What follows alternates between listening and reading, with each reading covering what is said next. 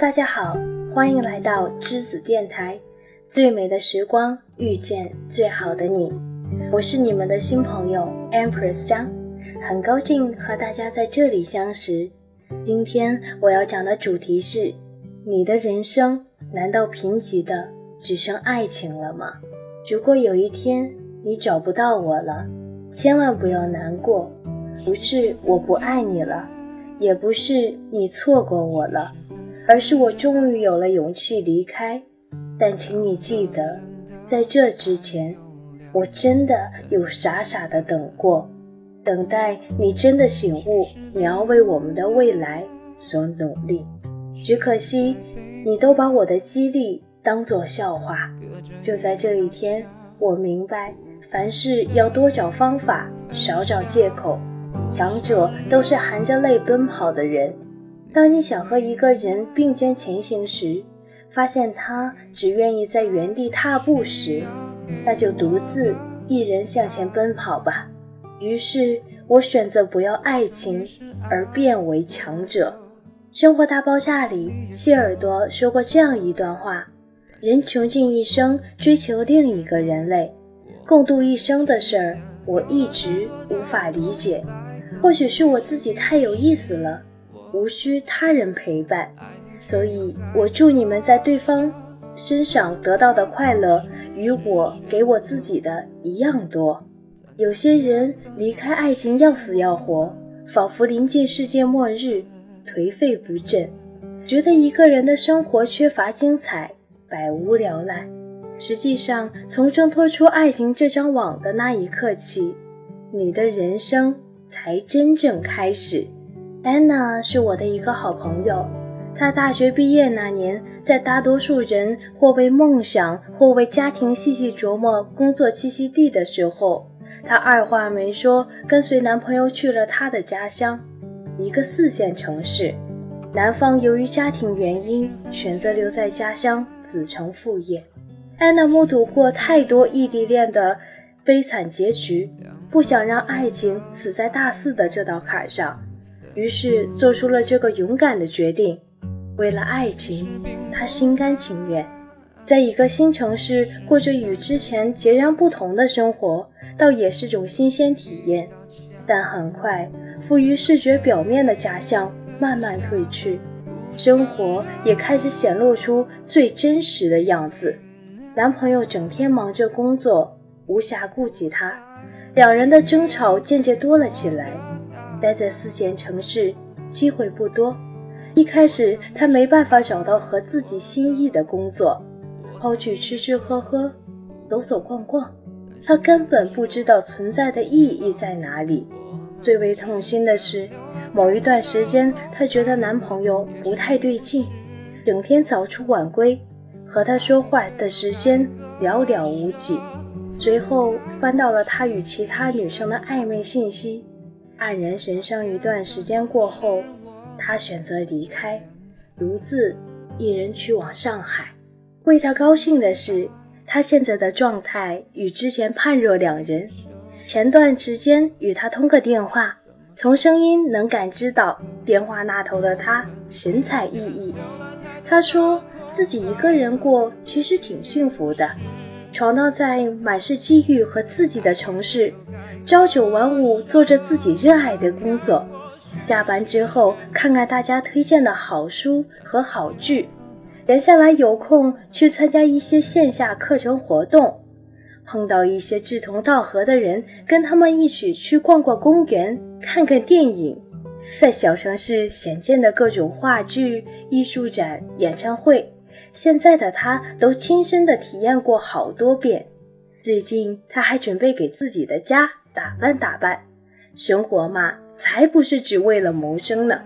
生活在上海这座大都市，他不但不觉得孤独，还觉得时间越来越不够用。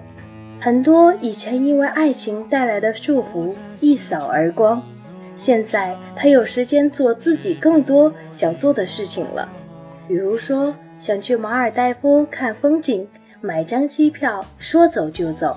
想去看城市夜景，吹着口哨，租辆车，要多安逸就有多安逸。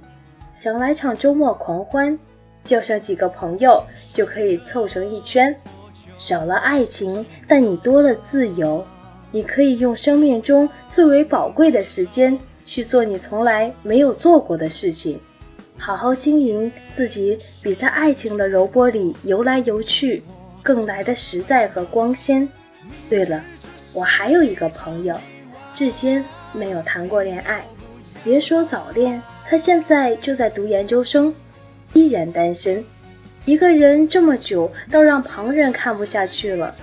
他经常被父母八卦，是不是在外面找了对象，瞒着他们，甚至被父母善意的提醒，身体哪里不舒服，不要害羞哦。好多同学也会偶尔凑个热闹。哎，你这么优秀，干嘛还单着呀？大四上学期的时候，有一次他又被问同样的问题，他是这样回答的：大一学生会和社团忙得团团转。大二出去实习做兼职，大三考托福 GRE，大四呢那就考研吧。我觉得我的生活没有对象也可以过得很好啊。现在他在复旦大学念研究生，同时准备出国深造，魅力十足。听说被同年级好多男生追，但目前他还是持留不需要爱情的态度。对了，《傲骨贤妻》里最喜欢戴安这个角色。五十岁的她没有步入婚姻，没有生下孩子，戴着一串深灰色的珍珠，穿着一身干净整洁的衬衫，养着一只乖巧可爱的小狗。即使皱纹已经满满爬上他的皮肤，但他还是时刻保持着迷人的姿态。他是芝加哥最好的律师。哪怕没有男人，他的人生也可以活得有滋有味。这便是戴安引以为傲的事情。生命那么短，自然要活得性感，做一个有追求、有梦想、靠自己的能力买到任何梦寐以求的物品，迎来更多争取权利的底气。这种价值感是爱情给不了的。岁月流逝的最大魅力，就是让我们学会慢慢沉淀自己，了解内心深处自己真正想要的东西。一位名叫小星的粉丝曾经对我讲过这样一个故事：从高一到大一，他整整喜欢一个男生四年。男孩阳光帅气，身高一米八以上，是大多数女生追捧的类型。在喜欢对方的四年里，他做过不少现在想起来会傻傻发笑的事情，比如说，每次男孩去打球，他会跟在身后，在中场休息的时候为对方递上一杯水。不会做饭的他，在网上找了好多菜谱，每周都会在男孩的桌子里塞上一个饭盒。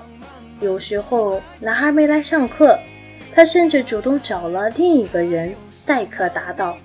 诸如此类的付出数不胜数，但始终那个男孩只是把自己当做妹妹看待。大一暑假，男孩辍学，前往广州打工。告别他后，小星做了一件事情，花了一个月的时间，将他和男生之之前的往事都想了一遍。他在想，他是不是真心喜欢对方？在那几年青春里。他又是否做过真正的自己？他到底喜欢怎样一个人呢？想要过怎样的生活呢？错过了多少另外的精彩？这些问题是他从来没有思考过了。暂别爱情，他有了时光去慢慢反省。时间会消逝过往的不甘，还原现实。最后，小新给了我他的结论。那四年里，看似付出最多、心甘情愿的成分最多的爱情，其实就是最贫瘠的。他忽略了爸妈只增不减的关怀，忽略了朋友喝酒吃肉的痛快，忽略了藏在书中的黄金屋，忽略了来来往往的艳丽风景。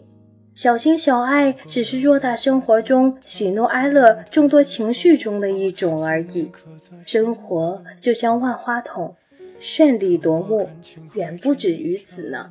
我曾在春光乍泄看到这样一段话：说，我终于来到了瀑布。我突然间想起了何宝荣，我觉得好难过。我始终认为站在这儿的应该是两个人，离别是常态，挥手告别爱情的那个瞬间，难过在所难免。但除了爱情，我们还是有其余丰富多彩的生活圈啊。我们的寿命那么短，在有限的时间里，踏踏实实走好每一分钟，莫过于最大的幸福。在遇到他之前，去做自己爱好的事情，为了他，也为了自己。在失去他之后，不悲不消沉，拾起勇气，开启新的生活。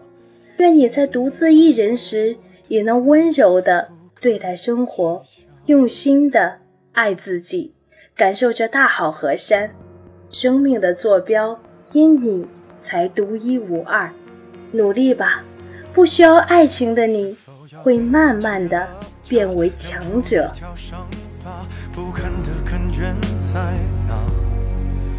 可是感情会挣扎，没有别的办法，他劝你不如退下。如果分手太复杂，流浪的歌手会放下吉他。要没，必须藏着真话。我们的爱情到这儿刚刚好，剩不多也不少，还能忘掉。我应该可以把自己照顾好。我们的距离到这儿就挽回不了。用力爱过的人不该计较。我们的爱情到这刚刚好，再不争也不吵，不必再煎熬。你可以不用记得我的好。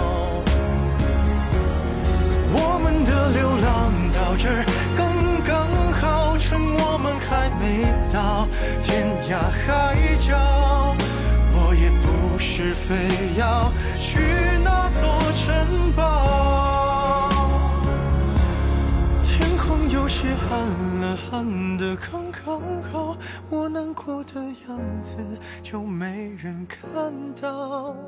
你别太在意我身上的记号。